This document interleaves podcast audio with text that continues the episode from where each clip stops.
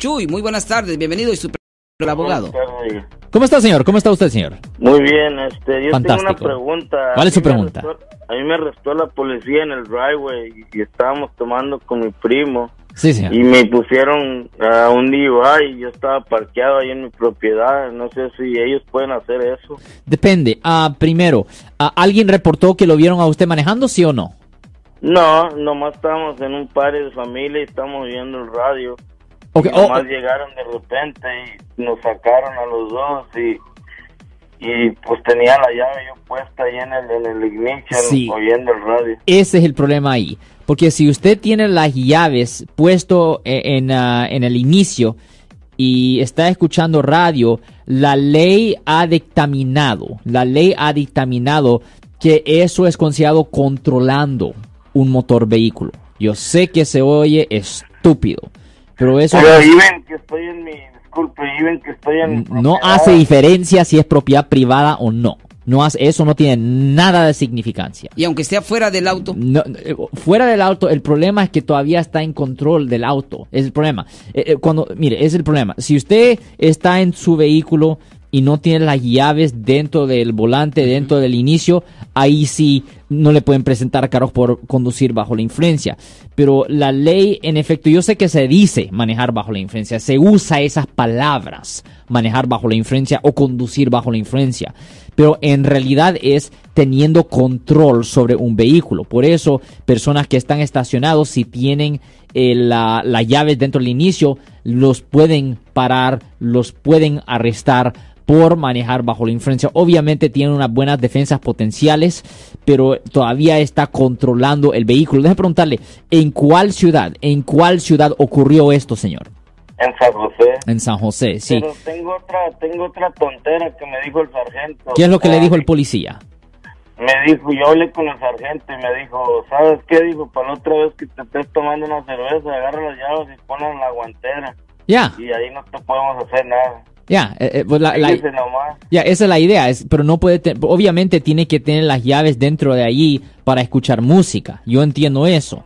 Pero eh, usted puede estar dentro de su vehículo, pero no puede tener las llaves dentro de am, dentro del inicio. Es la realidad. No lo puede tener. No puede tener control sobre el vehículo. Por ejemplo, él, tiene razón. Si usted tenía ah, las llaves dentro de la guantera, pues es verdad. No le podían presentar cargos por conducir bajo la influencia porque no tuviera control sobre el vehículo. E- Es esa, esa es la diferencia. Ahora, deje preguntarle esto, señor. ¿Para cuándo usted tiene su fecha de corte? Ah, no, yo ya acabé con eso, apenas acabé, acabo de acabar el año pasado. Oh, so esto pasó el año pasado. Sí, ¿Y usted y qué pasó en la corte? Déjeme, déjeme saber qué pasó en la corte en este caso, señor. ah, pues tuve que hacer uh, weekends y luego Ah. tuve que pagar como 10 mil dólares. Y eso quiere decir que lo encontraron. Ya, pues eso es lo que cuesta un DUI, 10 mil No dólares. No ya. sé ni dónde salió. Ya, no, la- la- por eso, si usted ve ahí, hay esos rótulos que dicen, yo, a- a- usted acaba de soplar 10 mil dólares, ya, porque pérdida de trabajo, escuela, abogado, costo de seguro que le suben, oh ya, restitución si había víctima, o hay restitución que es una funda, que eh, eh, eh, es, pero yo quiero... es quiero- un gran ¿Qué le iba a preguntar, quiero- ¿qué le iba a preguntar a Chuy? Usted no estaba dentro del vehículo, usted estaba afuera, ¿verdad?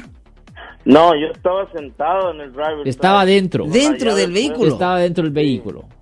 Y esos policías llegaron, nadie le habló, a, no sé, a, a alguien haber hablado de los neighbors, porque como ahí tenemos eh, neighbors gabachos y teníamos party, y yo estaba sentado en el carro yendo La bulla.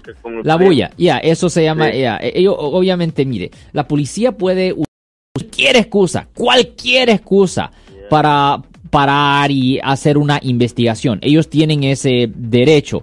Obviamente, si es noche y usted tiene música puesta, técnicamente eso es una violación del Código Penal sección 415, que es distribuyendo la paz. Ahora, generalmente ellos no enforzan eso, ellos ignoran esas cosas, pero cuando tienen la intención de ah, hacer una investigación por un caso más, ah, un poco más serio, ellos usan eso como un pretexto para empezar una investigación y en este caso es lo que ocurrió. Ahora, ah, ¿este era su primera ofensa, sí o no? Sí, luego todavía me dijo el policía que si quería que hiciera el test para que me dejara ir. Ajá. Le dije no, pues no estás viendo, estoy tomando cerveza. Ustedes yo ya los conozco cómo son. Exactamente, Digo. No necesito 10 cervezas o 20. Es la misma situación. Digo, con una o 20 es la misma. Y de preguntarle esto, deje preguntarle, ¿cuánto pesa usted, señor? ¿Cuánto pesa? Yo peso a 280. 280, 280 libras. Ok, Sí. pues un poco más de mi ah, rótulo aquí. Mi rótulo solo llega a 240 libras. Ah, a 240 libras, cuatro cervezas lo tuviera sobre el límite legal. ¿Cuántas cervezas había tomado? No, hombre, pues, habíamos comido apenas, apenas yo creo algunas dos. Y, y el, el sargento vino y dijo, ¿quieres pasar el test? Si lo pasas, te dejamos ir el caso. Ajá. Pero, pero, ay, ya ves cómo son ellos. No, yo entiendo eso, pero ¿cuánta, ¿cuántas cervezas había tomado usted? Yo creo como unas tres. Unas tres. Pero, ok, so, se- usted se rehusó el examen químico, ¿correcto? No, no, yo no, no me rehusé a nada. Ellos hicieron su trabajo, yo no... Yo Mm. no, nunca, nunca alegué con ellos, ni, nomás mi suegro salió y dijo, esto es mi casa, ¿y ¿por qué lo están arrestando? Hmm, pero si usted pesa 280 libras hecho, ¿ah? y solo había tomado tres cervezas, yo no creo que eso lo llevara al límite legal. Yeah. ¿Usted está seguro que ah, hizo el examen de soplar o de sangre y cosas así? No, no me hicieron nada, nomás dijeron que me iban a agarrar para DUI y, y como ellos dicen, con una gota de alcohol ya estás en DUI. No, no con tu peso. No, que no pues. con el peso de 280 libras. ¿Quién lo representó en la corte? ¿Quién era el abogado? Yo agarré un, representante public defender. Ah, el defensor público. Ah, ok, ya, ya, ok. Y el problema es que el defensor público tienen miles y miles y miles y miles de casos y no tienen el tiempo para pelear los casos adecuadamente. Le garantizo que un abogado privado ah, pudo haber ganado ese caso.